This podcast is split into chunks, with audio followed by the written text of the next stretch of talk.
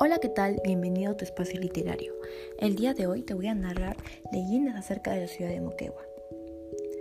Empezando con la primera, esta se llama El manantial de los camarones.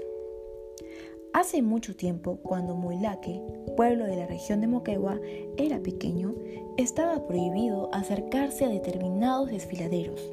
Al parecer, en esos lugares habitaba el diablo, el cual podía transformarse en animales raros Cualquiera que se atreviera a desafiarlo se volvía loco hasta morir.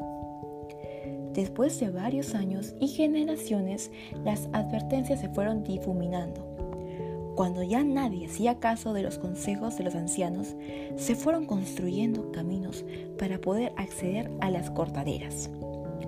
Un joven cegado por la cantidad de cortaderas sintió la necesidad de beber agua se acercó a un chorro de agua que brotaba del manantial y se quedó sorprendido al ver enormes camarones sumergidos. No pudo resistirse a la tentación de cogerlos a escondidas y llevarlos a su casa. Después de cocinarlos y compartirlos con su familia, toda ella murió.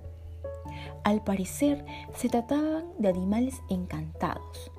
Actualmente se sigue respetando mucho ese desfiladero las voces humanas siguen percibiéndose, al igual que los animales desproporcionados e incluso una anciana merodeando. Los que se atreven a cruzarlo pasan corriendo para no ser atrapados.